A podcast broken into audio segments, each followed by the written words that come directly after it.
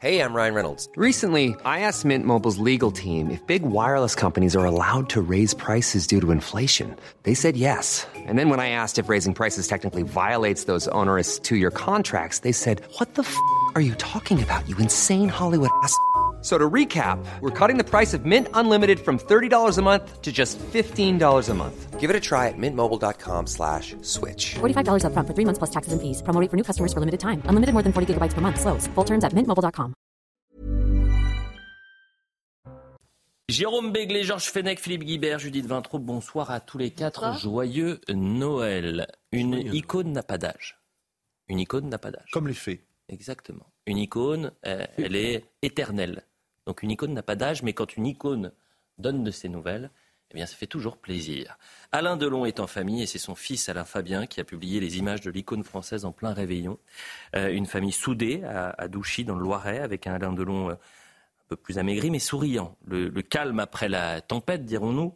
Le 7 juillet dernier, les enfants de l'acteur ont déposé une plainte contre Hiromi Rollin pour violence volontaire et séquestration sur personnes vulnérables, abus de faiblesse et harcèlement moral. Euh, D'ailleurs, euh, Hiromi Rollin a elle aussi euh, porté plainte. Mais ces images font plaisir, et font du bien, euh, nous, rassurent en quelque sorte, Jérôme Béglé. Ça faisait longtemps qu'on n'avait pas eu de nouvelles d'Alain Delon. Oui, ça faisait à mon avis 3-4 mois qu'on n'a pas vu de photos. Il y avait des rumeurs qu'il annonçait en très mauvais état ce qu'on voit là, n'oublions pas qu'il vient d'avoir 88 ans. Il a eu, 8, il a eu 88 Heureusement ans. que je dis qu'une icône n'a pas d'âge. Oui, mais il faut quand même expliquer sa, bah, non. visage. Mais non, Jérôme. Il a, il a eu 88 ans début novembre. Il a la tête d'un monsieur de 88 ans. Il est maigre, mais il n'a jamais été obèse non plus. Euh, je non. trouve que cette photo est très intéressante, très amusante. Il est avec ses deux fils, deux, ses deux petites filles. On voit déjà que les gènes dans une famille, ça compte, parce que tout le monde est beau ah, sur la photo. Hein. Des, des, petites filles, des deux enfants. Hein, bon. Et euh, voilà, c'est intéressant. Il, trinque. Il... Cette photo, elle ressemble à la photo de euh, centaines de milliers, de millions de repas de Noël ou de pré-Noël mm -hmm. qu'il y a eu dans les familles françaises, à, autour du grand-père, du patriarche, du grand-oncle, appelons ça comme on veut. Et voilà, je la trouve émouvante, belle et rassurante. Et c'est pour ça que je voulais commencer par, euh, par cette photo. Et on salue euh, évidemment Alain Delon, sa famille. On pense très fort à eux. Et on pense aux, aux millions de Français qui ont célébré Noël hier soir autour de leur famille. Ça se transmet de génération en génération. Et c'est une bonne nouvelle. Là, c'est l'actualité très intéressante. Elle me plaît, cette actualité. Je suis sûr qu'elle va vous plaire. Est-ce que vous connaissez Didier Gonzalez? Ne vous dit rien, Didier Gonzalez. C'est le maire. Le maire de. Exactement. Villeneuve-le-Roi. Villeneuve-le-Roi, Il va être au cœur de, euh, les, de l'actualité dans les prochaines heures, j'en suis sûr et certain, parce qu'il a refusé d'accorder un chèque de Noël ah. à une maman dont le fils a été condamné pour avoir participé aux émeutes. Il faut savoir que ce maire, Didier Gonzalez, il ne peut plus euh, honorer ses rendez-vous dans la partie centrale de la mairie parce que la mairie a été saccagé. Donc il est dans une annexe. Il faut savoir que à Villeneuve-le-Roi, pendant les émeutes, le poste de police a également été attaqué. Que euh, cet euh, émeutier, parce que moi je ne vais pas parler d'un jeune, hein, il a 19 ans, il est certes jeune, mais il est surtout condamné. Donc c'est un délinquant, c'est un émeutier. On est d'accord? Il a été condamné à 12 mois de prison avec sursis. Il n'a donc pas fait un jour de prison. Et sa maman a, décidé de venir pour récupérer ce chèque euh, de Noël. Le maire a dit non. On écoute le maire, il a été interrogé il y a quelques instants l'une de ces familles, donc euh, d'un des délinquants en question, euh, a euh, demandé cette aide. Et donc, il nous a paru parfaitement inadmissible que l'on puisse donner cette aide alors même que le, le, fils en question doit effectuer une dizaine de jours de travaux d'intérêt généraux. Et, euh, et, a été condamné. Donc euh, c'était parfaitement illisible de lui payer ses cadeaux de Noël. C'est quand même incroyable. Incroyable. Genre, bonne initiative ou pas? C'est le bon sens. Hein. le bon sens, oui, mais on ne l'a pas tous, non, ce bon je sens. Je ne l'ai pas forcément. Le maire, euh, non, mais moi je pense qu'il a tout à fait raison. Et hmm. qui plus est, il devrait même, on devrait même demander aux parents sur leur ah, denier personnel de participer ça. effectivement à la réflexion euh, de la mairie. Tu casses, tu payes. Vous cassez, vous payez. Alors je sais pas, il est peut-être déjà majeur. Oui, il a 19 ans. Et d'ailleurs, il le dit. Là, je... Les parents ne sont pas civilement responsables. Hein. Bon, je n'ai rien cassé. Ce n'est pas parce que j'ai fait une bêtise que ma mère doit en payer les conséquences. Si c'est un mineur, c'est aux parents de payer. Intéressant d'ailleurs de dire ça. Je suis majeur et c'est à moi d'en payer les frais. Eh bien. Moi, je sais pas, il nous manque beaucoup d'informations pour euh, vraiment juger. Quelle, est, quelle a été l'attitude des parents euh, Quel est le montant de ce chèque de Noël 60 euros, je peux vous le donner. Hein, la, situation de la famille. Est-ce que cette aide est donnée en fonction de critères de revenus ou pas? J'en sais rien. Mmh. Mais moi, je n'aime pas tellement. C'est pas très esprit de Noël, ça. Hein. Ah, c'est pas très esprit de Noël. Hein. Non, mais les émeutes non plus n'étaient pas très esprit de Noël. Non, c'était pas en Noël. effectivement. mais, je trouve que c'est un peu mesquin. je trouve que c'est très extraordinaire. On a érigé en principe quasiment ah intangible celui du pollueur-payeur. Oui. En disant, euh, puisque vous rejetez dans l'atmosphère telle chose, vous devez payer. Bon, je suis pas fou de ça, mais enfin pourquoi pas. Et là, le casseur ou la famille du casseur ne serait pas le payeur. Bah, Moi, je pense que les droits et les devoirs, ça se compense. Donc, puisque vous avez fait une bêtise, il faut la réparer d'une manière ou d'une autre. Alors, visiblement, il n'a pas fait de prison, visiblement, il n'a pas fait toutes ses heures d'intérêt généraux. Mhm. Donc, à un moment donné, que le maire dise, écoutez, bah non seulement ça me coûte cher, non seulement il n'a pas été euh, euh, condamné comme je le voulais, mais en plus, il faut que je sorte un chèque de 60 euros. C'est symbolique, 60 euros. Eh ben, moi, je trouve ça plutôt bien et plutôt pas mal. Encore une fois, pollueur-payeur, casseur, euh, réparateur. 73% des Français, c'était un sondage en juillet dernier, 7 Français sur 10, c'est toujours le même blog d'ailleurs. Il faudrait peut-être qu'au sein de la Macronie, on se réveille un peu et qu'on arrive à voir ces 7 Français sur 10 qui ont des positions extrêmement fermes sur les questions de sécurité, sur les questions d'immigration, mais c'est aussi sur les questions des retraites, du pouvoir d'achat, etc. Et ils étaient favorables à la suppression des aides sociales pour les familles des médecins.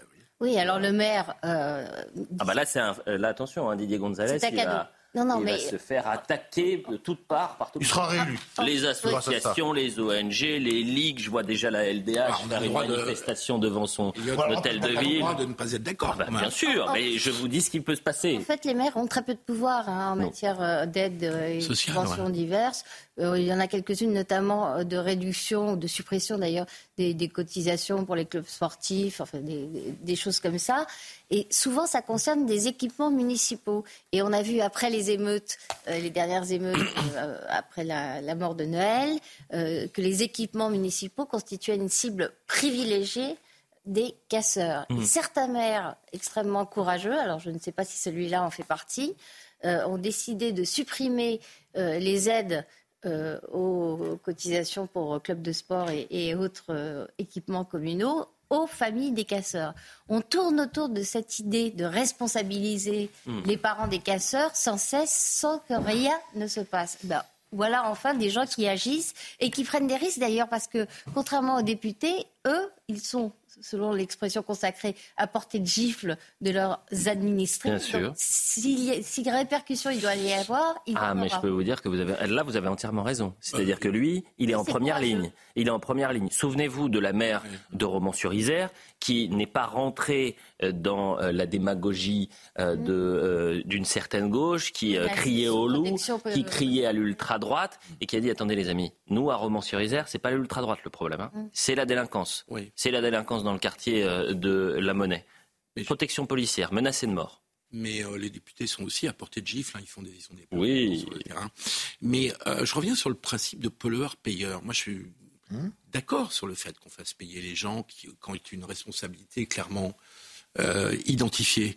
Mais c'est de la démagogie de dire qu'on va payer la restauration de tous ces équipements euh, publics qui ont été euh, détruits ou abîmés avec l'argent des gens, parce que les, montants sont absolument pas comparables. Et bah c'est à vie. Donc ne faisons eh ben, pas croire. Les petites, donc, ne faisons... rivières pour les grands ah, Non, c'est pas vrai. C'est parce qu'il n'y a pas de, de proportionnalité que ça devient démagogique. Bah dites donc. je vous ai dit que j'étais favorable quand les, les responsabilités sont établies. Mais arrêtons de faire croire qu'on va payer la restauration de ces équipements. Ah, on laisse ce qu'on laisse entendre. Non, je pense que c'est ce qu'on laisse entendre. Qu'ils y participent. au portefeuille ça fait mal. Ah, ça change tout. Hein. Et, moi, je me souviens, on avait voté, par exemple, à l'époque, pour l'absentéisme scolaire. À la troisième avertissement, l'enfant, oui, l'enfant retournait à l'école. Hein. Mais comme les tu parents, disais toi-même, c'était suppression des allocs. Hein. Première décision de François Hollande élu, annuler. Il a supprimé. Je vous assure, mais comme, comme tu le disais toi-même, hein euh, s'il s'agit d'un, il s'agit pas d'un enfant, il s'agit d'un majeur. Et donc, quelle est la responsabilité de la famille par rapport à ces agissements Non, mais là, on, parle rien. visiblement, il est, sous, il, est, sous le toit familial. Oui, mais comment, comment tu contrôles bon, un, enfant majeur qui l'empêche de sortir Écoutez, la réalité, c'est qu'on n'a rien compris et rien appris et qu'on n'a rien avancé dans la, sur la question des, vieux, des émeutes urbaines. D'accord? Je vais vous donner l'exemple de Tours. À Tours, il s'est passé une actualité. Ah, bah, vous allez voir ce qui s'est passé à Tours. actualité dramatique, puisque vous avez un, jeune, euh, pour le coup, qui est mort. Euh, le contexte est encore flou. Euh, les premiers témoignages indiquent que l'homme se serait euh, jeté sur euh, un véhicule de police. Vous avez des véhicules qui ont été incendiés, des feux de poubelle, des jets de mortier. Ça se passe dans la ville de Saint-Pierre-des-Corps, près de Tours. C'est une ville qui a été souvent le théâtre de, tensions et notamment. Une ville ouvrière qui a longtemps été détenue par le Parti communiste. Mais je depuis les années. Je ne fais aucune relation entre l'un et l'autre. Je dis simplement ce qu'il en est. Voilà, mais c'est intéressant. de la SNCF. La ville des agents de la SNCF. C'était le grand nœud ferroviaire. de. Michel Auboin, qui était notre invité ce matin, qui est préfet, euh, nous parlait de, cette ville-là. Dès les années 90, quand il y a eu le début de ces émeutes mm. euh, urbaines, eh bien, à, Saint-Pierre-des-Corps, il y avait déjà des premières tensions. Vous voyez le sujet de Dounia Tengour. Les faits se sont déroulés samedi très tôt, vers 7 heures du matin, à Saint-Pierre-des-Corps, près de Tours. Alors qu'il traversait la rue, un jeune homme âgé de 19 ans a été mortellement percuté par un véhicule de police. Selon les premiers témoins, l'homme était dévêtu et se serait jeté sur la voiture. Dans un communiqué, la procureure de la République de Tours, Catherine Sorita-Minard, évoque une consommation de stupéfiants, mais aussi les antécédents psychiatriques de la victime. Cet après-midi, le père de la victime a été entendu, ainsi que trois témoins. Ils évoquent des troubles psychiques manifestés par la victime depuis quelque temps, avec des manifestations paranoïaques. Même si une enquête a été ouverte pour homicide involontaire par conducteur, l'accident mortel a créé l'émoi dans la ville. Une vingtaine de véhicules ont été incendiés dans la nuit de samedi à dimanche. Des CRS ont été déployés, trois mineurs ont été interpellés. De son côté, la policière qui était au volant indique n'avoir pas vu l'individu et n'avoir pas pu éviter le choc. Donc il faut laisser l'enquête se poursuivre pour comprendre ce qu'il s'est passé. En revanche, ce qui est factuel, c'est que chez les délinquants, chez les émeutiers, il y a une jurisprudence. Un drame, on brûle tout. Voilà. Hmm. Et qui sont les premières victimes? Ce sont les habitants de ces quartiers. Absolument. Vous croyez que là, ces pauvres gens qui vont retrouver leur voiture, ils ont une assurance? Souvent, c'est des vieilles voitures. Euh, euh, ils ont, ils vont rien récupérer, euh, donc ils vont rentrer. Et si ces voitures, ils, les utilisent évidemment pour aller au travail. Vous imaginez le contexte Jurisprudence émeute, on n'a rien appris, on n'a rien compris. on a mis un CNR qui n'a servi à rien, et on se retrouve avec des jeunes qui n'ont pas peur. Voilà, on brûle tout. Qu'est-ce qu'on fait, Georges Fenech? Qu'est-ce qu'on fait? Bah oui, qu'est-ce qu'on fait? On se regarde dans le blanc des yeux. Non, mais de toute façon. Quel que soit le motif d'accident, les circonstances, ça ne justifie en rien ça n'excuse en rien qu'on aille brûler euh, ces voitures et casser de cette façon-là. Donc ce qu'on a vécu euh, l'été dernier, cet incident nous rappelle que ça peut se reproduire, même puissance 10, voyez-vous.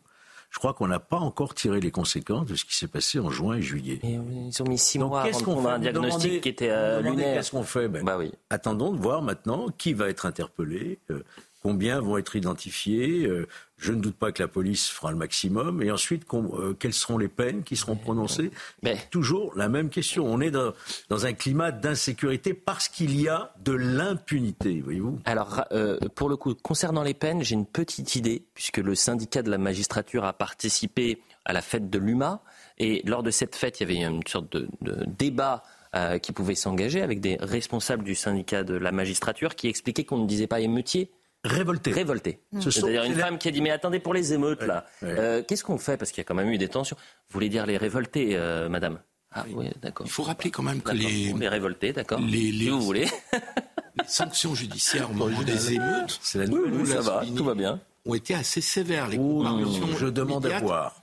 Ah, vous, avez les, vous avez les condamnations Vous avez l'exécution de ces condamnations Moi, je les ai pas. D'accord, mais surtout que les, les, les, prononcés de peine au moment des émeutes, je crois que tu étais euh, avec nous pour souligner qu'elles avaient été rapides et assez sévères. Oui, sauf qu'il y a eu aussi une contre-circulaire du syndicat de la contre celle de M. Dupont-Moretti pour dire eh qu'il ne faut pas de fermeté et, et, de sanctions. que je la justice est quand même pas Donc, euh, et vous avez vu, 30% euh, des magistrats syndiqués bah, Parmi les syndiqués, hein. Un sur trois syndicats de la magistrature.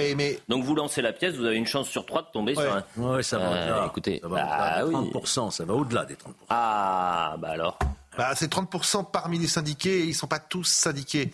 Oui, mais, enfin, ils sont mais, mais, moi je trouve, je trouve absolument scandaleux qu'un syndicat puisse faire euh, une contre-mesure, une contre-circulaire, en tout cas euh, euh, démentir mhm. ce que dit la, place Beauvau, la, place Vendôme. Pardon, pendant les émeutes, ils ont réédité le guide du manifestant comment vous ah, comportez si vous êtes interpellé par Édité depuis 2002, je crois. Il a été, le guide du euh, manifestant arrêté. Ça s'appelle le guide du manifestant on voit bien de côté ces magistrats se placent. Oui, mais Georges. Et, pour eux, si vous voulez, ces, ces émeutes, du c'est la nouvelle forme de lutte des classes. Je rappelle que le syndicat de la magistrature, et je vais fermer la parenthèse après, a publié un tweet la semaine dernière pour expliquer que la loi immigration était un scandale. Oui, oui, Et qu'il fallait la retirer. le syndicat pas sur leurs opinions. Euh. Il y a une chose à dire, ils ont fait le mur des cons. Point final. À partir du moment où ils ont fait ça, on aurait même dû, selon moi, les dissoudre. Mais c'est euh, très oh, personnel. vous allez avoir des problèmes, non, vous. Hein. attendez, oh là, vous trouvez ça normal oh Jérôme. Vous trouvez ça normal dans un local administratif On met 40 têtes de gens qui n'ont rien demandé et on dit voilà les cibles. Jérôme, Jérôme, quand même. Jérôme, s'il vous plaît, vous me faites peur. Dissoudre le syndicat de la magistrature. Je suis seul à penser que le mur des cons suffit pour discréditer ceux qui l'ont organisé. Et ça, c'est quand même passé dans un local. Un syndicat qui respecte pas la, séparation des pouvoirs, Mais évidemment. qui appelle à faire battre un candidat à la présidence de la République. Ceux qui manifestent dans la rue, bon. de ceux et il outrepasse ses fonctions. Est-ce que ça ne mérite pas quelque, quelque part une réaction des pouvoirs publics? Ah, mais, mais, attendez, non, là, je... avait dit, mais je suis impuissant, je ne peux rien faire. Comment vous pouvez rien faire? Il n'y a pas des sanctions disciplinaires Il, pouvait, et, et, à chaque fois, je pense notamment à Sarkozy, mais pas à lui seul, à chaque fois qu'un justiciable euh, a essayé de faire récuser un juge au motif précisément qu'il appartenait au syndicat de la magistrature, c'est pas une raison. Pas réussi. Oui, c'est pas une raison. Si, je peux me permettre, si, je peux me permettre, c'est intéressant ça. Bah Attendez, Judith, si demain, par exemple, vous êtes devant euh, les euh, tribunaux, oui. vous êtes devant trois juges et vous savez que les trois juges sont du syndicat de la magistrature, vous pouvez pas dire je, non. non. non, vous, vous pouvez vous avez, essayer. Moi, comme dirait ma grand-mère, j'aurais le trouillomètre à zéro. La liberté syndicale comprend la liberté d'opinion, donc on a le droit de être d'accord avec eux. Jusqu'où Attends, je termine. Euh, et donc, jusqu'où bah, jusqu'où Jusqu'à l'expression de tes opinions. Je voudrais quand même ah, rappeler que le syndicat... ta photo euh, sur le syndicat, fait partie le syndicat police Et après juger et ensuite instruire sur des personnes qui ont été épinglées. a aussi fait des déclarations pendant les émeutes qui étaient tout à fait responsables. Mais c'est pas mieux, non? Euh, Permettez-moi euh, de ne pas comparer le syndicat Alliance avec le syndicat de la Ouais, bah, c'était parfaitement irresponsable. Permettez de poser une question à notre ami. Ah oui, posez-moi une question. Liberté d'opinion, liberté d'expression, cher Philippe. Oui. Vous trouvez normal qu'un syndicat puisse effectivement euh, euh, considérer et faire des contre-circulaires non. de politique. Non, non, ah, donc là, il y a quand même une limite, vous voyez bien. Bah, évidemment, c'est la, la limite, c'est le respect de son statut. Oui, oui. Sous prétexte de liberté syndicale, vous ne pouvez pas enfreindre non, les règles pas de faire des contre-circulaires. Je suis d'accord ah bah, avec nous sommes d'accord. Mais Néanmoins, le problème des juges dans ce pays, c'est quand même la régulation des places de prison. Tout le monde le sait. Mais pas du tout. Ah bon bah, C'est le bout de la lorgnette. Mais pas, de Ils n'en veulent pas de la prison. Pas un problème de place de prison, ils n'en veulent pas du tout de la prison. On a battu les records, Georges, quand même. Non, mais, on a battu les records de détention en prison. Mais ça n'a rien à voir. Non, ça n'a rien à voir. Non, ça n'a rien à voir. Il n'y a pas assez de place. Il en faudrait 150 000. Parce que moi, je vous, propose... Vous n'allez pas les construire en 15 jours. On va méditer. Non, mais vous aviez fait une promesse de 15 000 places de prison, si je ne m'abuse, c'est 15 000, en 2017. Oui. D'accord, on est en 2023. D'accord, mais entre-temps, puisque vous ne les avez pas construites, vous régulez les places de prison. Non mais, ça, la réalité. Pas, non, mais pas de volonté de les construire. quand vous pouvez... Par idéologie. Quand bien même on les construirait, il faudrait quelques années. Cher Philippe. Bah, commençons déjà ah, aujourd'hui. quand vous pouvez confiner 70 millions de personnes en, 24 heures, vous pouvez construire 15 000 places de prison très rapidement. le confinement prend une décision de 5 minutes, construire les places de prison, ça prend 5 à 10 ans. Donc euh, vous, comparez quelque chose qui n'est pas tout à fait... Ah si, si, moi je ce que je veux dire, c'est très simple, c'est quand on veut, on peut. C'est aussi simple que ça. Voilà. Ah, vous, du jour au lendemain, vous confinez 70 millions de personnes. Je pense que rapidement, vous pouvez en construire pas en 15 jours, en tout cas. Donc, entre temps, vous faites de la régulation de places de 2007, prison. Entre 7 ans et 15 jours, il y a peut-être un juste milieu.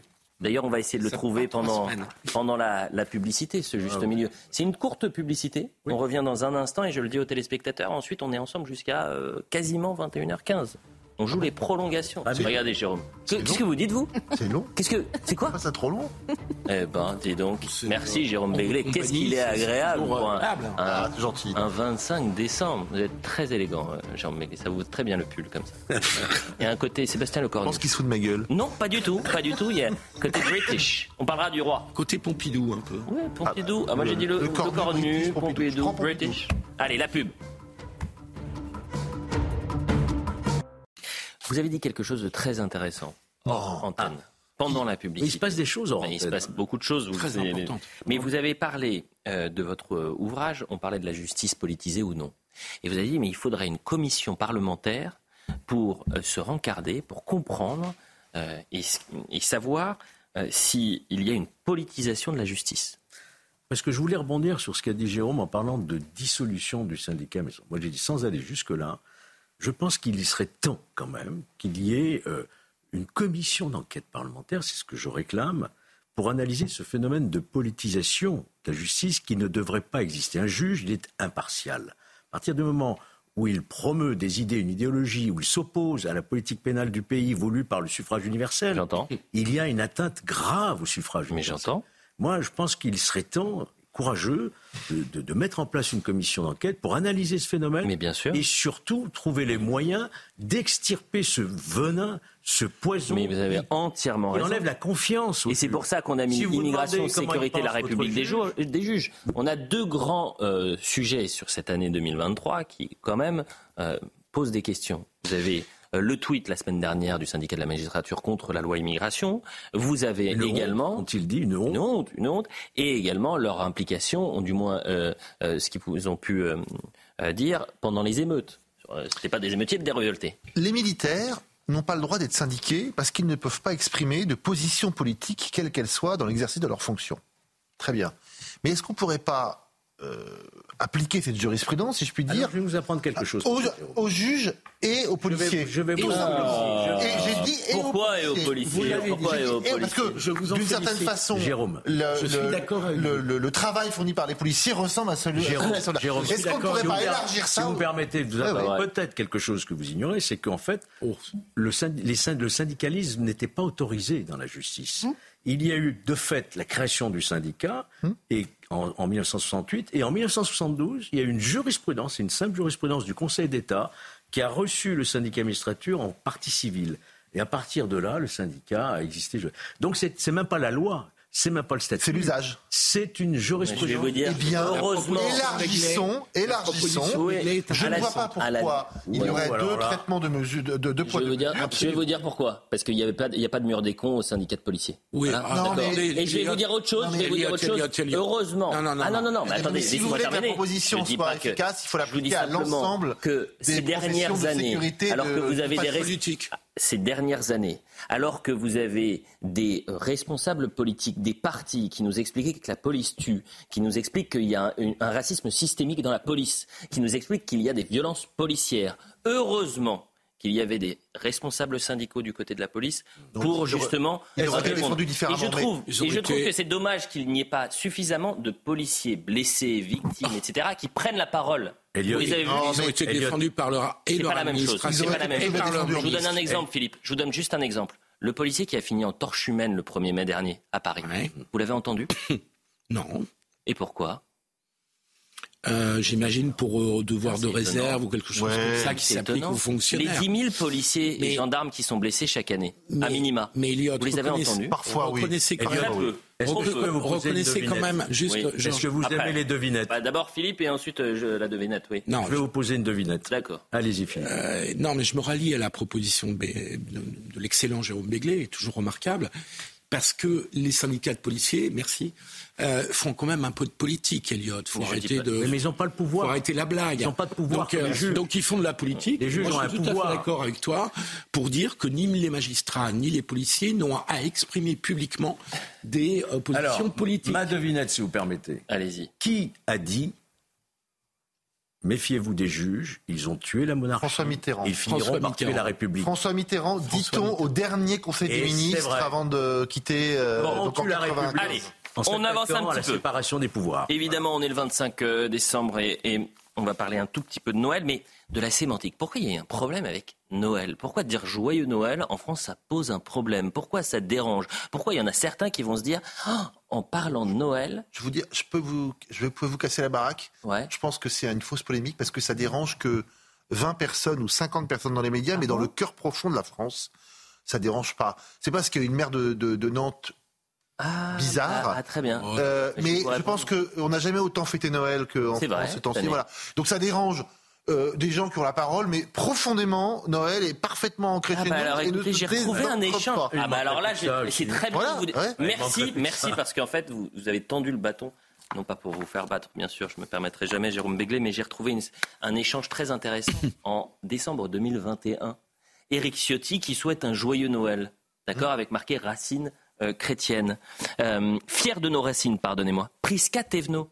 Prisca Thévenot, c'est pas n'importe qui, puisqu'elle est désormais secrétaire d'État chargée de la jeunesse et du service universel. Cher Éric Ciotti, très joyeux Noël à vous aussi. En ce jour de Noël, il serait peut-être bon d'arrêter de diviser les Français. Je n'ai pas de racines chrétiennes et je suis pourtant une Française bel et bien ancrée à son pays. Excusez-moi, en quoi de souhaiter joyeux Noël de dire fier de nos racines, ce serait diviser les Français. C'est une poignée d'imbéciles ou de gens qui n'ont pas compris.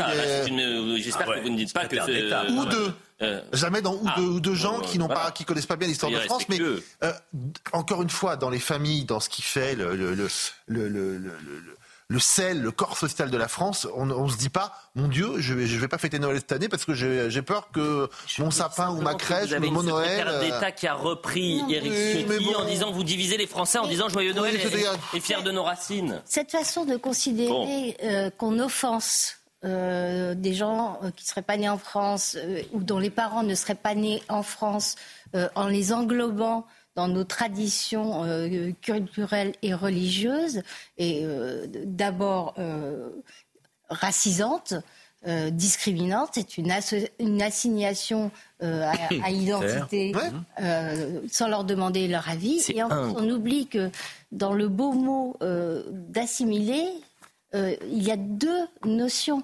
Assimiler, ce c'est pas simplement passif, c'est pas assimiler quelqu'un, c'est quelqu'un qui assimile, qui fait sien les traditions, la culture, le mode de vie dans lequel euh, il est plongé parce qu'il a choisi de vivre dans ce pays-là. C'est l'excellent Vincent Roy ce matin qui était sur notre plateau qui me euh, parlait de cette séquence où Prisca Thévenot avait donc sous-entendu que euh, de dire Joyeux Noël, ça pouvait diviser les Français. Non, sur les côtés fiers de nos racines, ça pouvait diviser les Français. Pardonnez-moi, j'y croyais même pas. Je pensais qu'il avait été tombé dans sur une fake news et c'est pour ça que je me suis permis de, vous remettre ce message. Le tacle de Noël, il est l'œuvre de Franz-Olivier Gisbert. Vous l'avez entendu ce matin? Il a décerné un prix. Le prix de la bêtise. Ah bah le... ah, pardon. Ah bah, on va l'écouter. À qui est-il décerné ce prix? J'ai plutôt le sentiment qu'il y a un retour euh, de Noël. Alors vous avez raison, s'il y avait un prix de la bêtise, il faudrait l'attribuer sans conteste à la mairie de Nantes évidemment, pour cette, ce bel hiver à la place de Joyeux Noël. Mais euh, puis vous retrouvez à peu près le même phénomène dans toutes les euh, mairies dirigées par les escrologistes. Il faut les appeler comme ça, les escrologistes, c'est comme ça que je les appelle, parce que ce sont des escrocs intellectuels pour la plupart. Et je pense que c'est un problème qui est dans la tête euh, de personnalités politiques marquées souvent très à gauche, mais je ne crois pas que c'est un phénomène général. Je pense qu'il y a plutôt un retour de Noël faut inviter les téléspectateurs à lire euh, ces trois tomes, euh, l'histoire intime de la Ve République, absolument passionnant. Euh, et les escrologistes, vous disiez, c'est une une du point Je vais vous dire, c'est un conseiller départemental des Hautes-Alpes, qui s'appelle Christian Hubo, à qui je peux rendre Hautes-Alpes, que je peux rendre hommage, qui un jour m'a soufflé ce mot. Je me suis dit, c'est formidable. Et puis quelques semaines, quelques mois après, je l'ai mis dans une, sur une accroche de une du point. Et France le fait sien, il a raison mais je préfère rendre à Christian Hubot, euh, qui nous écoute peut-être, ce qui appartient à Christian Hubot. Philippe, le prix de la bêtise. moi, j'apporte juste une précision factuelle. Oui. Euh, il y a un marché de Noël à Nantes, renseignement prix, et il y a un immense Père Noël, et personne n'est empêché de, de, de, de se le voyage en, Non mais voyage en hiver, qu'est-ce ouais. que voyage en hiver J'avoue, je, je, peux vous parler franchement. Ah, euh, il est Nantais. Je, je, ah, c'est pour ça que je l'interpelle. Et alors? Non, pardon? Et alors Et alors, voyage en hiver Pas ça. Si vous voulez, j'arrive pas à faire une polémique là-dessus. Non, mais c'est pas une question. Ah bah alors moi, c'est pas une polémique que je vais vous faire. C'est juste remettre l'église au milieu du village. C'est joyeux Noël parce que c'est nos codes, notre tradition, notre culture, et que c'est comme ça. voyage en hiver, ça ne veut rien dire. Ça veut rien dire voyage en hiver. Bah, c'est vous bah, parce que vous n'avez pas vu l'exposition. Donc moi non plus d'ailleurs. en hiver. Moi, moi non plus d'ailleurs. Mais si la mairie a envie de faire un truc, ah, bah, ça a marché. Et, la mer Noël, ça eh ben, bien sûr. Non, je trouve ça pas terrible. Bah, c'est à Nantes aussi, je crois. Bah voyage en, en donc, hiver. Personne n'est empêché à Nantes de se souhaiter joyeux Noël. Et oui, mais enfin, la mairie, ça. La mairie, ça représente les Nantais quand même. On fait avec peu de choses une polémique une polémique qui n'a pas, euh, pas une, Voyage, une importance considérable à mes yeux. À la une ce lundi. Là, c'est très important. Là, c'est pas tort. Pardon non mais, là on est sur la partie du en même temps. Mais, ah non, mais, si, bien sûr. Si, si, vous êtes là en même temps. Les en même temps, les en même temps. De même, de même la, polémique sur la une de Paris Match, franchement, est une polémique à moins de deux balles. Enfin, c'est ça. Je, je voulais pas trop aborder le sujet. Moins de deux balles. Mais euh, il y a un numéro de Paris Match sur Noël. Que ils font une. The Economist avait fait sa une avec une crèche. Oula, c'est pas vrai. Mais c'était une semaine. Non. Si, je vous, jure. Extraordinaire. On parle des. Euh, Économistes, qui n'est pas n'importe qui. À la une ce lundi, et là c'est une information qui est préoccupante. Euh, on savait que nos frontières, que l'Europe était une passoire. En revanche, si nos CRA, nos centres de rétention administrative commencent à le devenir, là ça commence à être un peu plus inquiétant. Ce qui est fascinant, c'est que cette actualité, elle devrait être traitée, euh, et ça devrait être une actualité majeure aujourd'hui, dans tous les médias. Mais on, on laisse, c'est pas grave vous avez 11 personnes qui s'évadent d'un CRA. Euh, c'est des centres euh, de rétention administratif. 11 personnes qui s'évadent et on s'en fiche. C'est pas bien grave. Écoutez, c'est des gens qui n'avaient plus rien à faire chez nous et qui devaient quitter le territoire. C'est pas grave. Écoutez, 11, 11 personnes. On va voir le sujet, mais bon, pas très intéressant. Aucune alarme n'a retenti ce matin à 9h lorsque 11 étrangers du centre de rétention administrative de Paris-Vincennes ont forcé une fenêtre pour s'évader. Ce groupe d'individus a réussi à sectionner le grillage qui entoure l'établissement. Ce bâtiment, qui compte 235 places, est pourtant surveillé 24 heures sur 24 par la police. Reda Bellage, unité SGP Police Île-de-France, dénonce leur situation de travail. Notre organisation syndicale ne cesse de dénoncer le fait que les locaux sont vétustes, qu'il y a un manque de sécurité pour les collègues et qu'il y a un, manque, un grand manque d'effectifs sur place. Donc, euh, ce qui peut, je pense, expliquer déjà euh, en grande partie la problématique euh, des évasions. Un événement qui survient deux jours après un incendie de matelas dans une chambre qui avait déjà provoqué une tentative d'évasion de 50 placés du centre.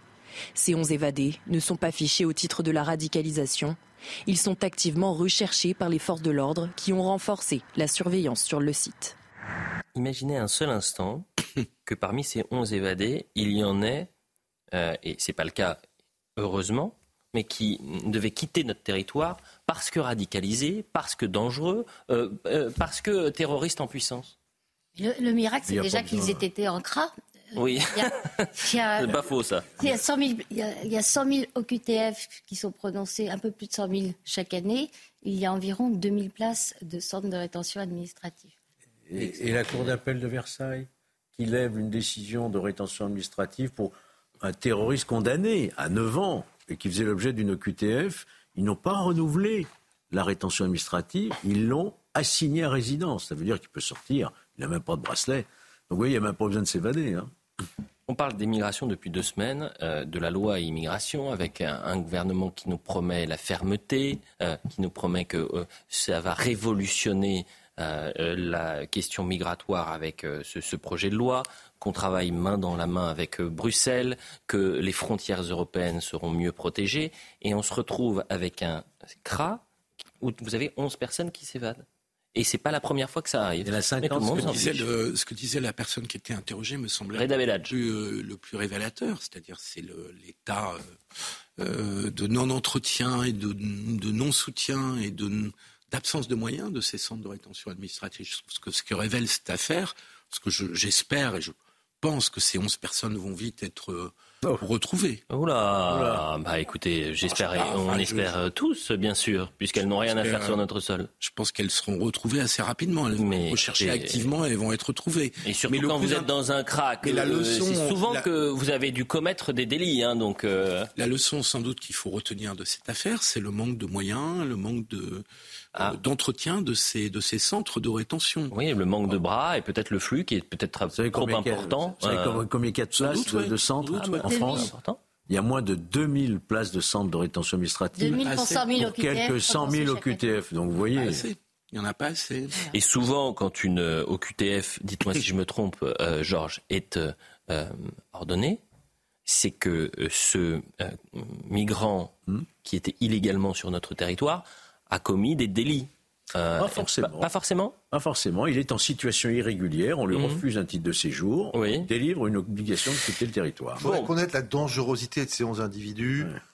Elle n'est pas précisée, mais on comprend qu'elle est vous avez dit qu'ils n'étaient pas radicalisés. Oui, enfin, c'est pas parce que vous n'êtes pas radicalisé que vous n'êtes pas dangereux. Ah oui, vous pouvez pas être radicalisé, et si vous avez tué deux personnes sans être radicalisé, vous avez quand même. Bon, apparemment, c'est pas le cas. S'ils avaient tué des personnes, ils seraient en prison. Moi, je suis assez d'accord avec euh, Philippe. Euh, ils seront, euh, j'espère, rattrapés assez vite. Et en même temps, le, le, le problème, c'est qu'on est sous-taillé pour accueillir euh, ou pour euh, mettre en rétention administrative ce genre de, de, de personnes.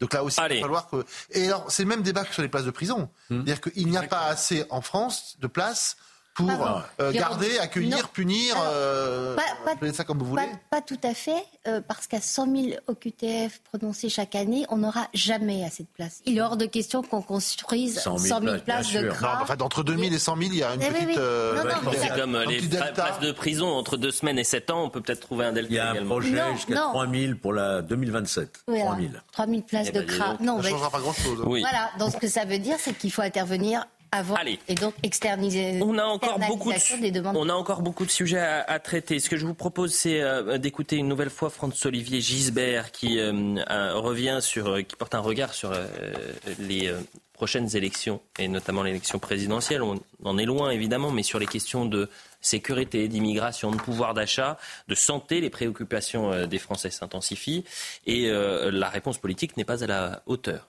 des aspirations des Français. François-Olivier Gisbert, voilà, en l'absence de cap euh, de la Macronie, un boulevard, un boulevard pour Marine Le Pen. Hmm. Elle avance, euh, ça rappelle un peu d'ailleurs l'attitude de Mitterrand dans les années 70, c'est-à-dire elle avance vers le pouvoir euh, en faisant pas grand-chose. bon, elle, avance lentement mais sûrement. La tête d'un parti attrape tout. Euh, bon, euh, il y a beaucoup d'ambiguïté, hein, d'ailleurs, parce que euh, la politique économique de Mitterrand en 1981, si ça donne les mêmes résultats, ce sera pas terrible. Hein, elle a peut-être intérêt à travailler là-dessus. Mais enfin, c'est clair qu'elle avance. Vous croyez à son élection en 2027 C'est possible je pense que c'est possible, mais c'est pas certain. Je pense que c'est possible. Je pense que son, ce, quand même, elle, a un handicap, je le répète, c'est sa politique économique, sa, ses conceptions économiques. C'est-à-dire que, voilà, on ne sait pas en vidant les caisses éternellement. Il n'y a plus d'argent dans les caisses, de toute façon. Donc maintenant, c'est quoi? On va s'endetter encore plus. Qu'est-ce qui peut arrêter Marine Le Pen sur les trois prochaines années? Bah, C'est sûr qu'aujourd'hui, euh, elle a un boulevard devant elle. On a l'impression que chaque fois que le gouvernement ou l'opposition euh, euh, font des fautes, euh, c'est des dizaines de milliers de voix qu'on livre au Rassemblement national. Moi, je crois qu'elle a trois handicaps. Gisbert l'a très bien dit. D'abord, la politique économique, qui est une politique économique quasi mélanchoniste et de façon totalement illisible, euh, qu'elle sera obligée d'amender d'ici les élections de 2027.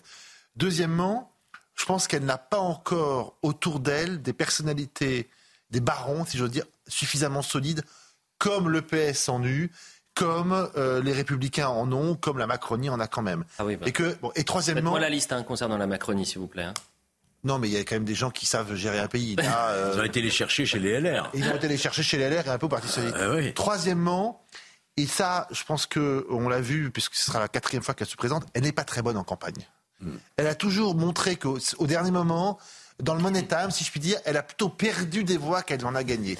Sans doute a-t-elle progressé Mais a-t-elle suffisamment progressé J'en sais rien. Voilà, à mon avis, ces trois zones de faiblesse à date. J'en rajoute un quatrième. Ah, ça m'aurait étonné. J'en rajoute un quatrième, c'est quand même qu'effectivement, il faut qu'elle travaille un programme parce que je trouve que le RN est très bon dans l'indignation, mais dans la proposition, je trouve ça d'une grande faiblesse. Pardonnez-moi. Libre, évidemment, d'avoir cette, cette opinion qui n'est pas partagée par les Français, j'ai l'impression. Il informations qui vont émerger. Ah bon, lesquelles? Bah, Faites pas semblant de pas comprendre. bon, allez, on parle encore un peu de politique avec. Euh, c'est une séquence qui. Bah, les LR se sont un peu sur. Qui veut Non, mais attendez. Ah, il parlait des, des Républicains. Vous parliez des LR. Ils ont été les maîtres. on est d'accord, on est d'accord. J'étais absolument. sur un sujet Bon. Sur lesquels on leur reprochait de leur lâcheté, de leur abandon, etc. donc soyez patients. On est c'est très intéressant de voir l'ambiance qu'il peut y avoir dans un, dans un parti ou dans un groupe. Et euh, force est de constater qu'après la loi immigration, il y a quand même quelques turbulences en, en terre macronienne. Euh, c'est l'indiscret du JDD euh, qui a fait beaucoup de remous. On comprend qu'au sein, je le disais, de la Macronie, ça se passe mal. C'est-à-dire que vous avez en off euh, des proches du, président ou alors des ministres qui euh, donnent des informations euh, aux journalistes, mais qui gardent ces informations en off. L'information qui était que finalement Aurélien Rousseau, qui a quitté le gouvernement, ministre de la Santé au moment de la loi immigration, il s'en est servi comme d'un prétexte. Voilà, pas d'intérêt. Ça, on le savait, oui. Non, mais vous le savez, c'est-à-dire, attendez, il a le droit d'avoir des convictions. Il avait été directeur de cabinet d'Elisabeth Borne et au bout de deux mois, il pouvait plus la souffrir, si je puis dire. Non, mais attendez. il est parti. Euh, bah, c'est pas ce qu'il dit. C'est pas ce qu'il dit. Ah, et bah, attendez. En tout cas, il n'en pouvait plus. Édouard Philippe vous répond. Édouard Philippe vous répond. il, n'est pas très pas sur Borne. Ah, quand il était patron il, est pas très tendre avec vous. Hein. Non, je ne sais pas quelle est la l'abruti qui raconte cette histoire sur Aurélien Rousseau. C'est pas, la même histoire. Et minable. Mais c'est pas la même histoire. Aurélien Rousseau a été facile Aurélien Rousseau a été remarquable pendant cette période de Covid et il mérite mieux, mille fois mieux que ces attaques anonymes et misérables. Amitié et respect à lui puisque Aurélien effectivement. Rousseau était patron de l'ARS. Vous me laissez même pas terminer. Donc, euh, voilà. Après, vous expliquez. Non, mais c'est pas grave. Euh, moi, je, je, retiens quand même, c'est faux et minable. Non, attendez. Pendant que Édouard Philippe est Premier ministre d'Emmanuel Macron. Oui. Aurélien Rousseau était président de l'ARS, directeur de l'ARS d'Île-de-France. Oui. Et il a été un des interlocuteurs privilégiés du Premier ministre qui, visiblement, n'a qu'à s'en féliciter. Puis, quand il a quitté l'ARS d'Île-de-France, il a été nommé directeur du cabinet d'Elisabeth Borne, Première ministre, et ça s'est mollement bien passé. Et quand il y a eu un énième remaniement, on l'a bombardé ministre euh, de la Santé. Et dès le début, ça n'avait pas l'air d'être l'entente cordiale avec quelques-uns de ses en attendant. Et en tout cas, ça patronne. Et du coup, on peut estimer qu'il a pris la première occasion qui passait et la loi immigration en était une pour dire bye bye. Bah écoutez, il ne dit absolument. Eh ben Aurélien, non. Ah bah, Aurélien Rousseau vous répond. Attendez. les indiscrets, oui. Bah non. Aurélien Rousseau vous répond. Élégance, classe et surtout respect des désaccords. Politique, oui. Je pars. Politique illustre, euh, illustrée par beaucoup et certains, comme souvent dans ces cas, on préfère arguments euh, assez, des arguments assez minables au débat. Je préfère aujourd'hui avoir des pour les soignants qui sont sur le pont. Gardez ça parce que je vais lire en fait ce qu'il disait. Pour beaucoup des collègues donc d'Aurélien Rousseau, il aurait saisi l'opportunité de la loi immigration pour démissionner d'un poste, ministre de la Santé, euh, pour lequel il n'était pas taillé. Certains rappellent qu'il avait quitté son poste du directeur de cabinet d'Elisabeth Borne parce qu'il était épuisé.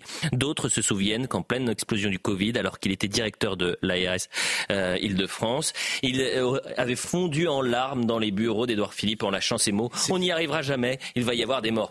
Tous les guillemets, ce sont des proches des Élysées. Mais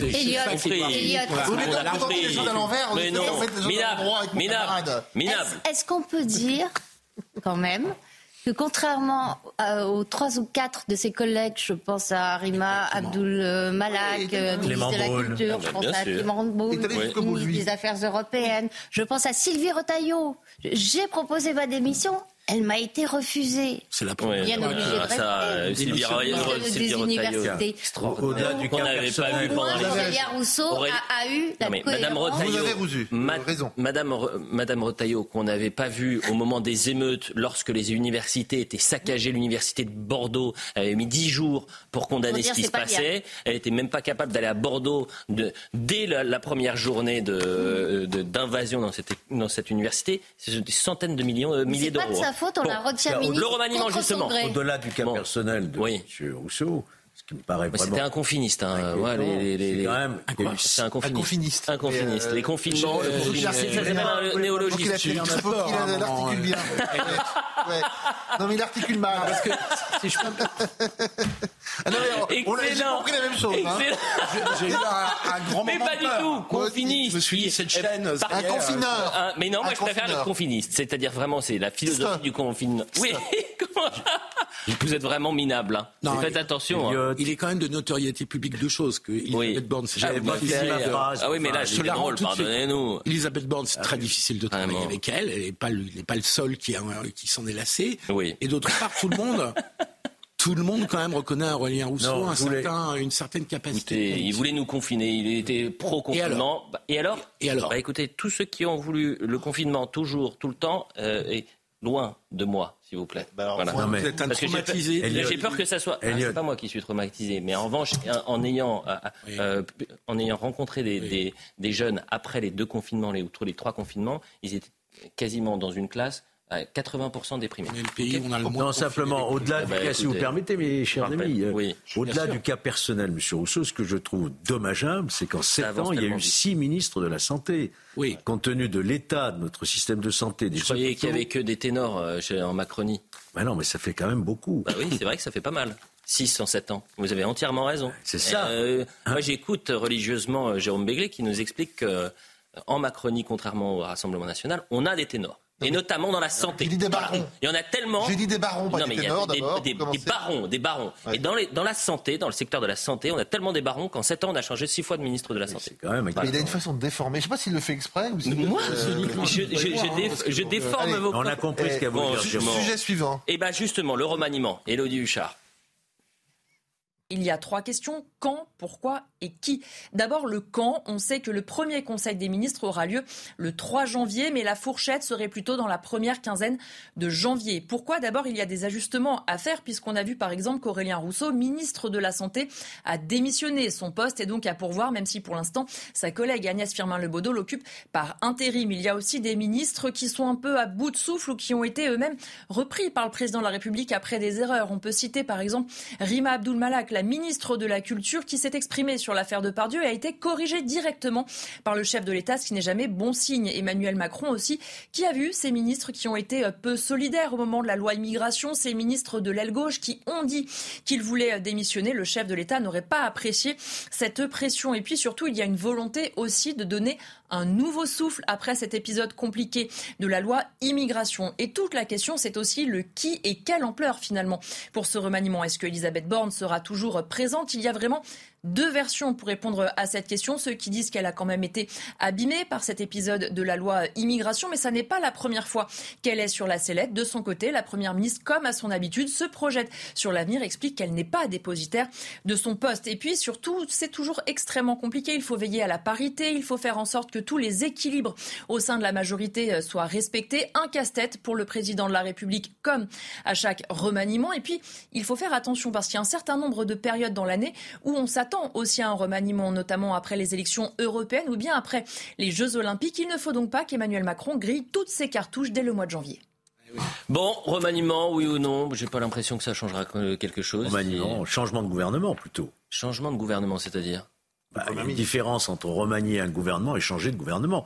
Changement, de gouvernement, c'est changement de Premier ministre. Bon, bah, c'est un nouveau gouvernement. Non, mais attendez, excusez-moi, si vous prenez un Premier ministre qui est déjà dans la Macronie, ça change strictement rien. Ah si, ça change. Ah bon, ça change. un nouveau Premier ministre. Ah oui, vous avez. Il sera ah, merci. J'avais pas. Euh, il sera peut-être pas pris forcément dans la ah, Macronie. tu as des, non, des là, informations, Georges. Georges a des changer de Premier ministre euh, pour remettre un Premier ministre qui n'aura pas de majorité à l'Assemblée, là, ça ne sert à rien. Donc le seul changement de Premier ministre qui aurait du sens, eh c'est avec une majorité à l'Assemblée. Il y a deux façons de faire une majorité à l'Assemblée. Une dissolution, Emmanuel Macron n'en veut pas. Les accords de parti, Emmanuel Macron n'en veut pas. Et d'ailleurs, le voudrait-il que les Républicains le refuseraient oui, reste l'état actuel des choses? Reste laisser peut-être quelqu'un d'autre... Euh, constituer une nouvelle majorité. Bon, bah écoutez, vous laissez planer un, doute, j'ai pas l'impression, mais c'est des suppositions. Non, il y aura un Emmanuel Macron a promis un, grand rendez-vous avec la nation en, 2024. On attend de voir. Non, il faut vraiment qu'il se garde la, cartouche euh, essentielle. Laquelle?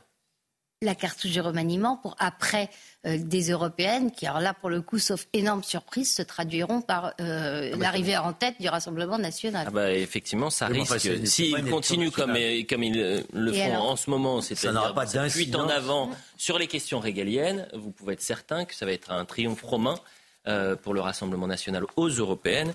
Et la suite, on verra. La suite, d'ailleurs, dans un instant, c'est le point sur l'information avec Simon Guillain. Et je le dis aux téléspectateurs, on reste encore, je vous les prolongations, quelques dizaines de minutes, on a encore des très très bons sujets à vous proposer. Très bon commentaire. Après quatre jours d'immobilisation dans la Marne, l'Airbus A340 a pu redécoller cet après-midi direction Bombay avec 276 passagers à son bord. 27 sont restés en France, 25 ont déposé une demande d'asile. L'appareil arrivé jeudi à Vatry pour une escale technique est resté immobilisé en raison d'un signalement anonyme faisant état de soupçons de traite d'êtres humains. Pour son deuxième déplacement dans la bande de Gaza depuis le début de la guerre, le Premier ministre israélien a promis une intensification de l'offensive militaire dans l'enclave palestinienne. Devant ses soldats, Benjamin Netanyahu s'est montré inflexible. Nous ne nous arrêterons pas. La guerre se poursuivra jusqu'à la fin, a-t-il affirmé aujourd'hui. Et puis à l'occasion de son traditionnel discours de Noël, le pape François a appelé à la paix et dénonce la situation humanitaire désespérée à Gaza. Le souverain pontife appelle également à la libération des otages toujours détenus par le Hamas et demande un arrêt immédiat des opérations militaires sur place. Dans l'actualité ce lundi, et franchement c'est euh, véritablement euh, scandaleux. Et c'est là où on comprend et que ça participe à cette fameuse décivilisation. En Isère, un entrepôt du secours populaire a été cambriolé et mis à sac. Euh, les dégâts sont estimés à plus de 300 000 euros. Vous voyez les images. L'antenne des Chiroles, elle euh, prend en charge 30 000 personnes. Vous allez cambrioler cet euh, endroit-là? Mais qui sont ces gens? Qui sont ces gens? Alors écoutez le responsable du secours populaire qui en parlait sur notre antenne. On a vraiment touché le cœur du secours populaire, le cœur de la solidarité, en période où la population a vraiment besoin d'une solidarité euh, de la, population, de l'ensemble des citoyens. Et on trouvait que c'est la première fois au secours que tout le monde en parle, entre nous on en parle. C'est la première fois qu'on vit vraiment ça, parce que tout le monde est choqué, tout le monde est ému, parce qu'il y, y a, du vol, il y a de la dégradation, il y a un saccage, euh, des camions abîmés, déchirés, la tôle déchirée, au, sens propre du mot déchiré. Euh, les photos sont impressionnantes et quand on rentre dedans, tout le monde reste. Il n'y en a pas un qui sort sans les larmes aux yeux parce qu'il me dit c'est pas normal ce qui arrive, c'est pas normal. Quelle honte Quelle honte. Un cambriolage. Des civilisations. C'est du vandalisme. Ouais. C'est gratuit. Bah, il y a eu du vol, il y a eu du saccage, il y a eu tout. Mais qu'est-ce qu'ils ont tout faire de ces jouets? Qu'est-ce qu'est-ce que ça va leur rapporter au fond? Mm. Pas grand-chose c'est vraiment un acte gratuit scandaleux et tout à fait. Euh, et c'est que vous n'avez plus aucune limite. C'est-à-dire que maintenant, vous vous attaquez au secours populaire. Vous avez l'air sceptique, Philippe. Non, non, je trouve ça. Euh, je, je, cherchais le, le, bon terme pour. Dégueulasse Sidéré. C'est des abrutis, des abrutis. Dégueulasse. Et c'est d'un degré de bêtise. C'est ça ou de saloperie, si vous me permettez un, terme un peu limite. Il est passé 21h, vous avez le droit. Euh, non, non, mais c'est, c'est plus que lamentable. Euh, le Vaucluse, euh, à, présent, le département du, Vaucluse qui a décidé depuis plusieurs semaines de... Alors c'est sur la question, on revient à la question migratoire. vous avez des départements aujourd'hui qui, face à, cet afflux, à cette submersion migratoire, ne peuvent plus accueillir n'y arrivent plus, n'ont plus les moyens, n'ont plus de place. Et donc pour éviter de faire comme dans certaines grandes métropoles, c'est-à-dire mettre la poussière sous le tapis en disant mais nous c'est pas de notre faute, il faut, faut, demander euh, au préfet, ben là vous avez des départements qui disent stop, on arrête d'accueillir. On arrête d'accueillir notamment dans le Vaucluse des mineurs isolés. Voyez le sujet de CNews. Une décision prise jusqu'à nouvel ordre. Le service d'accueil des mineurs étrangers non accompagnés est fermé depuis plusieurs semaines dans le Vaucluse. En cause, une poussée importante du nombre de dossiers selon le département, comme le précise Dominique Santoni, la présidente du conseil départemental du Vaucluse. Notre capacité d'hébergement est à saturation. Le département explique accueillir actuellement 135 mineurs isolés, soit plus que les 90 prévus réglementairement dans son engagement avec l'État. Or, pour les collectifs soutenant ces jeunes migrants, cette décision n'est pas justifiée, indique Chantal Raffanel, la référente de la commission juridique du collectif Romerta, qui vient en aide aux migrants. Le dispositif n'est pas plus saturé maintenant qu'il y a trois mois. Jeudi, le tribunal administratif de Lyon a suspendu une décision similaire du conseil départemental de l'Ain. Là aussi. Hein. L'argument est extra... L'argument de la responsable d'association qui dit mais c'était déjà saturé il y a trois mois, donc euh, pourquoi est-ce que ça ne durerait pas comme ça? C'est fabuleux. Une, une question que je me pose toujours, j'ai pas de réponse. On ne peut pas expulser des mineurs. Non. Mais doit-on garder C'est pourquoi on ne les rend pas à leur famille? Pourquoi doit-on les garder chez nous et les retirer à leur famille?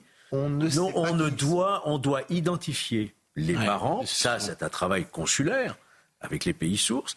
Et les ce sont des mineurs qui doivent être restitués. Alors pourquoi les garder chez nous alors qu'en plus on sait qu'ils ne supportent pas les hébergements, qu'ils s'évadent, que malheureusement une partie d'entre eux commettent des délits. D'ailleurs, les, prisons pour mineurs sont remplies, je crois, à 40 ou 50 de ces mineurs. Ils sont utilisés par des réseaux. Qu'est-ce qu'on attend pour les... Il ne s'agit pas de les expulser, il s'agit de les faire retourner dans leur famille. Alors souvent, ils arrivent sans papier d'identité et sans qu'on en connaisse la nationalité. Donc déjà, bah, il faut les identifier. Deuxième... Oui, alors comment on fait? Deuxièmement, les familles, elles sont souvent restées dans les pays. Mm. Et donc, euh, si vous n'avez pas l'autorisation des pays d'accueil d'où ils sont partis pour... Euh, bon. Donc, c'est bon. Alors, pour bien comprendre le sujet, il faut voir que l'accueil et l'entretien des mineurs isolés est à la charge des départements. Un milliard de 100 millions par an. Et l'État rembourse. Alors, je crois savoir que l'État rembourse à l'euro près, il n'y a pas de problème, mais encore, qui est en première ligne C'est le département. Et dans une ville, par exemple, on est bien comme Briançon, les structures d'accueil, elles sont sursaturées. Et ça commence à créer des troubles de voisinage, appelons ça comme ça, ce qui fait qu'il y a des véritables... Les habitants disent, écoutez, ça va, euh, cette maison pouvant la recueillir 25, ils sont 70, ça commence à suffire les bâtiments sont en train de se délabrer, donc on ferme une à une les installations. Et là aussi, qu'est-ce qu'on fait? On réquisitionne des appartements vides, on réquisitionne éventuellement des hôtels. C'est possible hors saison, mais ça n'est pas pendant les vacances. Donc les problèmes, ils sont absolument infinis. Et vous pensez que ces personnes-là, ils votent pour qui après? Ils vont voter pour qui dans les prochains mois? J'en sais rien. Ah, mais je ne sais pas faire de. Non, non, mais c'est pas une. J'en sais rien. non, mais ils vont voter pour les personnes qui euh, prennent la question migratoire au sérieux, Alors moi, qui répondent aux attentes des Français. Ils n'ont pas que ce problème à régler. Bien sûr, c'est pas vrai. Et ça, c'est vous avez entièrement raison. Mais dans l'échelle des priorités, il y en a peut-être certains. Euh, le pouvoir d'achat arrive en tête dans toutes les sondages, c'est le pouvoir d'achat number one. Ah oui, mais c'est pas pour autant que l'immigration, la sécurité, euh, non, non, mais n'arrive pas. Vous parlez déjà de priorité, je mets le premier barreau qui est celui du pouvoir. Et la force de Marine Le Pen est d'avoir insisté autant sur le pouvoir d'achat que sur la sécurité. pas de Marine Le Pen forcément. Hein. Dans, si, si, pensez à Marine Le Pen. Vous avez raison. Mais je vous avez raison d'ailleurs. Non, non, non, mais là vous interprétez quelque chose, Philippe Guibert, que je n'ai pas dit. Oh, vous avez des talents, vous avez des talents que je ne connaissais pas de mentalisme. Pardonnez-moi, Judith. Prenez-nous pour des imbéciles. Jamais je ne pas beaucoup. Mais oui, Judith veut parler, s'il te plaît. Un petit peu. Un petit peu. mais c'est incroyable. Ah oui. La question était pour qui vont voter ces gens-là. Il se trouve que j'ai mené, euh, il n'y a pas longtemps, une enquête euh, sur les habitants de petites villes et de zones rurales euh, auxquelles on colle soit des migrants adultes selon un plan de répartition auquel les élus ne sont jamais associés, soit des mineurs non accompagnés. Ça, c'est le préfet euh, qui décide. Et rappelez-vous, vous en avez fait euh, largement état, je vous en remercie. L'exemple de Châteauneuf-Grasse, euh, cette petite ville de, de, 2600, enfin c'était un exemple parmi d'autres, de 2600 habitants qui a vu se transformer le seul hôtel mmh. de la ville en centre d'hébergement d'urgence pour mineurs non accompagnés, le temps de vérifier qu'ils étaient effectivement mineurs. C'est-à-dire que ça tourne tout le temps. Donc impossible d'établir des règles de discipline. Ils vont voter pour qui alors Voilà, à votre avis bah, bah, c'est la question qui était posée. Que je... Ils ne vont, ils ne vont pas dans les propos de, de, de ils, ils, ne vont pas deviner voter des choses qui sont fausses. Pour euh, le candidat qui, parler briguera, Philippe. qui briguera la succession euh, d'Emmanuel Macron dans la Macronie. Et il y a peu de chances qu'ils votent pour. Euh, Allez, il nous reste une petite, une, bonne dizaine de minutes euh, ensemble, s'il vous plaît. Et on a encore euh, quatre sujets à, à traiter. C'est tellement minable que je suis même pas sûr qu'il faille le, traiter. Ce qui me surprend, non mais vous allez comprendre pourquoi je vous dis ça, parce que c'est absolument scandaleux. Mais ce qui me surprend, c'est que euh, là aussi, c'est sous-traité. Imaginez un seul instant un député du, des Républicains, du Rassemblement national, dire à un autre député euh, du PS, nègre de maison. Imaginez juste cet instant-là, Et vous savez exactement ce qui se passerait dans tous les médias, à juste titre d'ailleurs, parce que c'est un scandale absolu de, de, parler comme ça. Comparé à un nègre de maison par son collègue de LFI, Mansour Kamardine, député LR de Mayotte, réclame des excuses. Mansour Kamardine, élu de, euh, a été comparé à un nègre de maison par l'élu LFI Jean-Philippe Nilor. Il faut le citer, hein, cet homme qui parle de nègre de maison. Monsieur Nilor, élu de Martinique après avoir pris la tête d'une nouvelle commission d'enquête sur les catastrophes naturelles en, en Outre-mer nègre de maison. Donc voilà comment euh, Jean-Philippe Nilor, député LFI, parle de son collègue euh, député de Mayotte. Je n'ai euh, jamais je n'accepterai les insultes à caractère racial, qu'elles viennent d'un ultramarin ou d'un métropolitain, réagit-il. Monsieur Jean-Philippe Nilor a tenu jeudi 21 décembre dans la presse nationale et antillaise des propos à mon endroit qui sont insultants et attentatoires à mon honneur et ma considération. Il faut porter plainte. Hein. Mais ça va même encore plus loin. Il faut porter plainte. de maison qui obéit à ses maîtres. Ah oui, nègre Comme de si on était encore sous l'esclavage. Nègre de maison. C'est ça que ça veut dire. C'est une honte absolue. En fait. Enfin, c'est pas euh, ça le sens de. Certains, certains d'entre nous. Euh, ah non, mais vous n'allez pas me dire certains d'entre nous sont euh, menacés. Non, mais voilà. si, si, non, Philippe, franchement, ça c'est de la mauvaise foi. Imaginez un député, un, un député Madame RN. Parlait, Madame parlait. Non, mais, non, mais imaginez un député RN. Est-ce que je peux juste vous expliquer ce, débat Ce débat n'est pas tenu. Oui, écoutez, c'est vrai. Je ne sais pas quoi faire. Oh, vous plaisantez, J'espère non, je, suis gêné pour euh, Judith quand même. Merci. Bien, je vous présente mes excuses, Judith. Merci. Madame parlait. Mais écoute, en plus, c'est toujours plus pertinent que de ce côté-là. je vous présente vraiment. C'est gratuit. Philippe, allez-y. Non, Vous êtes gonflé quand même. Vous êtes une impolitesse. C'est une blague, Judith, allez-y. Non, j'essayais juste de dire que euh, pour des, des, gens qui essayent de prendre une position euh, courageuse et, et, qui sont en plus pas blancs ou Pacato, euh, c'est deux fois plus dur que pour n'importe qui d'autre, parce qu'en plus de euh, l'accusation euh, de racisme, ils ont endossé une accusation de trahison. Et ça, c'est absolument terrible. Je pense à Linda Kebab, qui avait été traitée d'arabe de service, qui a réussi à faire condamner la personne qu'il avait traitée d'arabe de service, etc., etc. Comment s'appelait ce... Il a failli être député qui avait dit arabe de service? Oui, euh, j'ai oublié son nom moi aussi, qui était proche, Tahabouaf, voilà, qui avait parlé d'arabe de service à propos de, de euh, Madame euh, Linda Kebab. Ce que je voulais dire à propos de cette insulte lamentable, hein, c'est que pour les filles, pour une partie de la gauche, il y a une assignation à la couleur de peau à l'origine. Et donc quand on est, on a une certaine origine, une certaine couleur de peau, voire parfois une certaine religion, mhm. on ne doit avoir qu'une série d'opinions qui sont proches de celles de, de LFI. Ah Et que cette assignation identitaire des gens, vous êtes noir, donc vous devez être sur une certaine ligne politique, ou euh, est une catastrophe politique. C'est du racialisme. C'est du racialisme. Et c'est la négation de l'universalisme de la République. Et ce qui est d'autant plus insupportable, c'est que personne n'en parle. Et surtout de la liberté individuelle. Non mais attendez, quand, quand, Monsieur de Fournas, euh, Grégoire de Fournas euh, du RN avait dit rentre, rentre chez toi. Non, c'était quoi Qu'il retourne, en Afrique. C'était pas terrible, hein Mais personne ne vous dit le contraire. Non, qu'il retourne en, Afrique, mais personne. parlait du bateau. Mais qu'il parle du bateau ou qui parle. C'est une manière de parler dans l'hémicycle qui n'est pas forcément la euh, bonne. Qu'il retourne en Afrique, on ne dit pas des choses comme ça. Euh, on n'est pas obligé de le dire de cette manière-là. Ah, Je ne dis pas que c'était forcément la, la, meilleure des manières. Je dis simplement qu'ensuite, dans les médias, on en a fait l'affaire du siècle. Ah bah, ça a été l'affaire de l'été. Ça a mm. été, ça y est, le retour de la peste brune dans l'hémicycle. Parce que quelqu'un avait dit qu'il retourne en, en Afrique en parlant du bateau. Et d'ailleurs, il avait été, rappelez-vous, sanctionné à l'Assemblée nationale non pas euh, pour ses propos, mais pour euh, tumulte. Le tumulte qu'il avait provoqué. Mais ça mériterait, je suis, d'accord avec vous, ça mériterait une sanction. Oui, bien, bien. Euh, non, mais j'ai l'impression que ça va, Jérôme? Je, vous disais, je me disais en parlant de tumulte, si on devait sanctionner chaque député de la NUPES pour le ah tumulte qui, oui. qui, LFI, très bien, ok, pour le tumulte qu'il provoque, mais alors il serait sanctionné dix fois par jour. Dix fois par jour. Euh, pas que LFI, il y a aussi un Non, mais vous êtes des génies, les deux. Mais bien évidemment, vous voulez. La NUPES euh, euh, est, blanche comme neige à l'Assemblée. Tout va bien. Il n'y a que la France Insoumise qui pose un problème. Ah bon? Il y a surtout la France, mais les, les happenings, les, happenings de Sandrine Rousseau et consorts, les écolos aussi, non les écolos aussi. Ah d'accord, ok. Ouais, Caron, tout va bien. si, on devait, si on devait les, sanctionner à chaque fois qu'il crée du tumulte, non, mais il, serait viré de l'Assemblée nationale. C'est pour ça qu'il y a quand même un peu de poids de mesure quand on sanctionne les députés.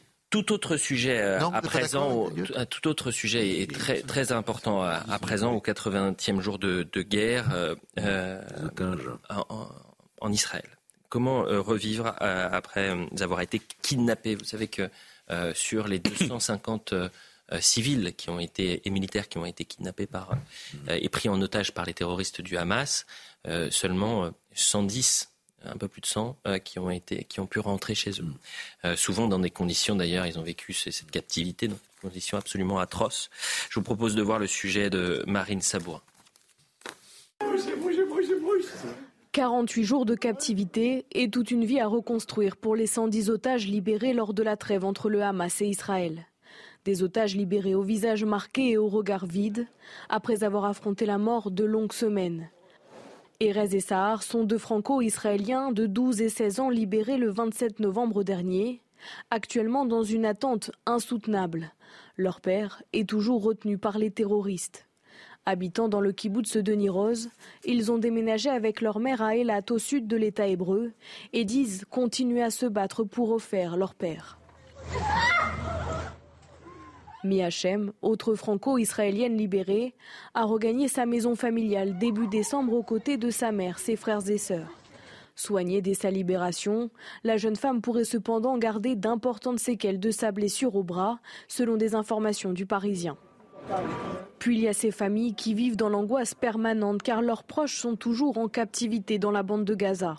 La famille Bibas, dont quatre membres sont toujours retenus, et notamment Kfir, bébé de 10 mois, assure à nos confrères du Parisien ne pas avoir eu une seule nouvelle de leurs proches. Comment se reconstruire après avoir vécu le pire? Israël a déclenché son protocole 6C qui permet d'apporter les premiers secours psychologiques aux civils et aux témoins. Mais l'État hébreu s'attend déjà à ce que ses citoyens kidnappés par le Hamas développent de lourds stress post-traumatiques.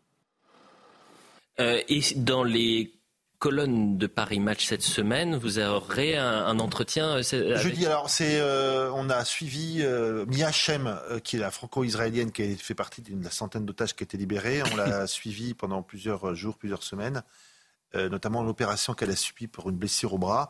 Et elle raconte comment on réapprend à vivre finalement. Comment, par exemple, prendre une douche, c'est pas quelque chose d'anodin quand vous avez été privé de liberté pendant un mois. Plus, hein, c'était 55 jours, je crois, de captivité. Plus d'un mois, un mois et demi.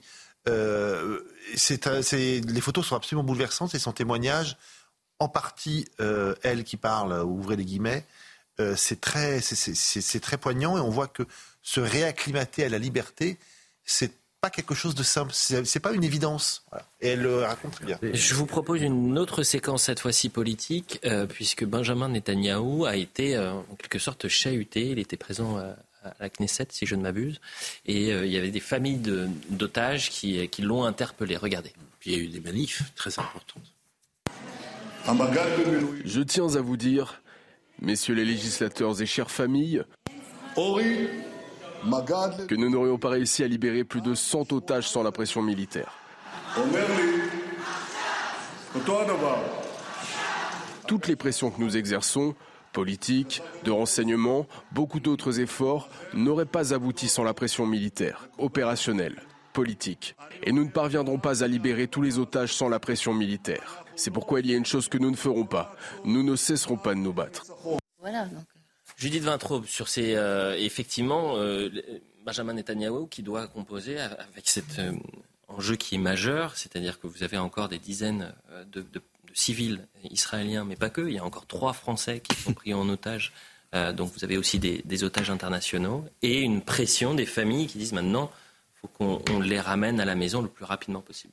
Bien sûr, euh, mais pour euh, Netanyahou et surtout pour le cabinet de guerre, donc il ne faut jamais oublier que c'est lui qui décide de de, la, tenue des opérations militaires d'Israël euh, à Gaza, euh, cabinet de guerre qui associe toutes les tendances euh, politiques israéliennes. Hein, donc il faut arrêter de pointer Netanyahou. Si les autres n'étaient pas d'accord, Netanyahou ne pourrait pas continuer. C'est vrai qu'il y a des, dissensions. Mhm. Israël est une démocratie, mais néanmoins, c'est un consensus. que peut-il faire? Il y a quelques heures, le, le Hamas et Al-Qaïda et le djihad islamique, pardon, ont refusé euh, le plan euh, qui avait été négocié en Égypte et qui comprenait cesser le feu, libération des otages et prise en charge de la gestion directe de la bande de Gaza par une coalition palestinienne excluant le Hamas. Sinoir, qui est le, qui est le Yahya Sinoir, qui est le, numéro un du Hamas à Gaza, est sorti de son silence. Il n'avait rien dit depuis le 7 octobre pour dire dans une vidéo qui a été publiée par Al Jazeera, puis retirée par Al Jazeera, parce qu'il disait deux choses dans cette vidéo. Il disait nous sommes en train de vaincre l'armée israélienne en annonçant euh, des chiffres euh, de soldats israéliens tués, de matériel israélien détruit tellement aberrant que c'est pour ça qu'Al Jazeera a finalement retiré la vidéo, mais en disant aussi jamais nous ne négocierons à aucune condition avec l'occupant. Donc, on ne peut pas compter sur le Hamas mhm. pour arrêter Position permanente du Hamas. Il nous reste deux petites euh, minutes. Pensez évidemment à ces euh, familles qui vivent depuis euh, maintenant 80 jours dans, cette angoisse, cet enfer, ces familles d'otages. et je voudrais qu'on a commencé par Noël. terminons par un dernier message de, Noël et un dernier message de vœux, celui du roi Charles III. Ah, ça vous plaît ça? Le roi Charles III. Discours de rassembleur pour son second message de Noël. En tant que souverain, le roi Charles III a décidé de, miser sur une sorte de corde sensible. Écoutez ce qu'il a dit. C'est aussi un moment où nous nous souvenons de ceux qui ne sont plus parmi nous et où nous pensons à ceux qui continuent à s'occuper des autres, même en ce jour spécial. L'attention et la compassion que nous portons aux autres est l'un des thèmes de l'histoire de Noël, en particulier lorsque Marie et Joseph se sont vus offrir un abri par des étrangers alors qu'ils étaient dans le besoin et qu'ils attendaient la naissance de Jésus. Pourquoi vous dites offensif, Jérôme? D'abord, signalons que c'est son premier discours de Noël de roi couronné. Ah oui, c'est vrai. Euh, sa mère excellait dans l'exercice, donc il était un peu attendu au tournant. Alors, sa mère, elle parlait euh, des années difficiles, elle parlait euh, de la monarchie. Lui, il, est, il a décidé d'aller, on l'appelle un peu le roi. Euh, il, est plutôt catalogué à gauche, si je puis dire. Le, roi, le roi progressiste. Le roi progressiste. Il est allé directement sur les sans-abri, les gens de peu, etc. Ce qui contraste avec le discours beaucoup plus rassembleur et beaucoup plus, comment dirais-je, sans risque de la reine, sa mère, jusqu'ici. Voilà pourquoi je dis que c'est un, discours plutôt offensif. N'oublions pas que tout le monde pense que le roi d'Angleterre ou la reine d'Angleterre n'ont pas de pouvoir. Ils ont un pouvoir moral et un pouvoir de discours absolument considérable. C'est injuste avec la reine sa mère, rappelez-vous. J'adore, je ne pas, je, suis pas injuste, mais c'est pas le même genre. Il, ne dit pas la même chose. Oui, enfin rappelez-vous euh, son message subliminal quand euh, avant le, euh, Brexit, elle avait montré qu'elle s'opposait euh, oui, mais là, lui, il, là, il est vraiment sur le, sur le, il est très travailliste dans son discours, si je puis dire. Ce qui n'était pas le cas de sa, de sa mère. Chers amis, quasiment terminé. Euh, juste, je vais prendre 20 secondes, 20 secondes pour euh, l'image de, autre dernière image au Pérou un Père Noël. Regardez quelle est belle ah cette image. Se déguiser en Père Noël pour passer inaperçu. c'est l'idée qu'a eu une équipe de policiers, c'est très sérieux, euh, péruviens au nord de Lima pour arrêter un gang de dealers. C'est-à-dire qu'ils se sont déguisés. Ces agents ont réussi à surprendre deux hommes vendant du crack et de la marijuana dans la maison d'Ouara. Les, les haches carrément. Bon. Et ils les ont interpellés. Ça peut être... Euh, vous avez un déguisement de Père Noël euh j'ai déjà un peu lissé la barbe. Pour usurpation d'identité. Ça, c'est vrai que. C'est une usurpation d'identité. Vous imaginez que c'est le Père Noël, en fait, bah, la police. Donc, euh, si ça tape ce soir à la porte, vous voyez une barbe blanche. Voyez Noël. Faites attention à vous. Merci à, tous les téléspectateurs. Merci d'être euh, à tous les quatre. C'était un plaisir d'être euh, avec vous ce soir. Je vais juste remercier Alexandre Prae qui était à la réalisation, Maurice Pierre à la vision, au son, c'était Zaven, Benjamin a préparé cette émission, ainsi que Benoît Bouteille et Lucas Busutil. Toutes les émissions sont à retrouver sur cnews.fr. On se retrouve demain matin. D'ici là, puisqu'il reste encore euh, un peu plus de deux heures, joyeux Noël.